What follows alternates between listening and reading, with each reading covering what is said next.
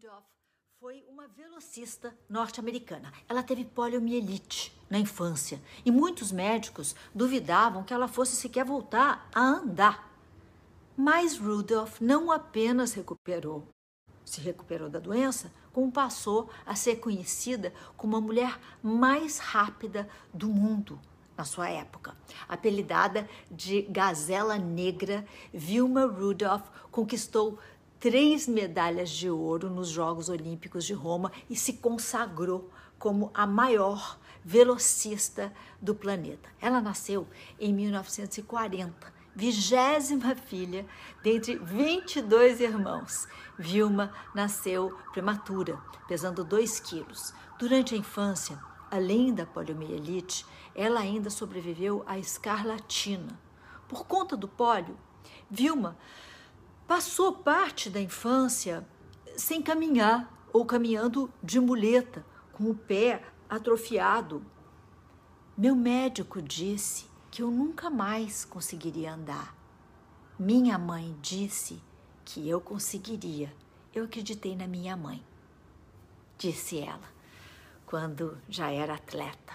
Graças aos cuidados da mãe e dos irmãos, aos 11 anos de idade, Rudolph não só andava já, como já, já jogava basquete. Pouco mais tarde, ela foi descoberta por um técnico de atletismo e passou a competir. Todas as suas primeiras corridas foram marcadas por derrotas, ficando em último lugar em muitas delas. Aos poucos, no entanto, ela começou a progredir. Aos 15 anos de idade, Vilma era uma vencedora.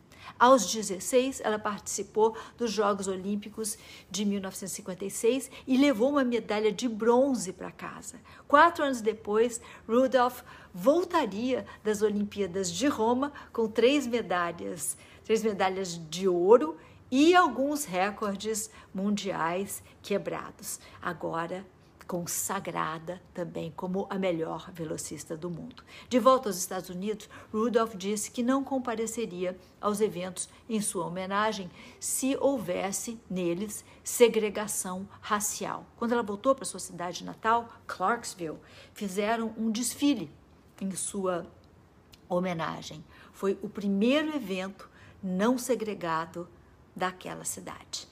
Vilma Rudolph foi eternizada como uma das maiores atletas do mundo e fez questão de usar sua fama para falar de assuntos importantes como os direitos iguais entre gêneros e raças, além, claro, de trazer a atenção do mundo, do mundo inteiro para os perigos da poliomielite. Em 1994, com apenas 52 anos de idade, Vilma Rudolph faleceu vítima de um tumor no cérebro.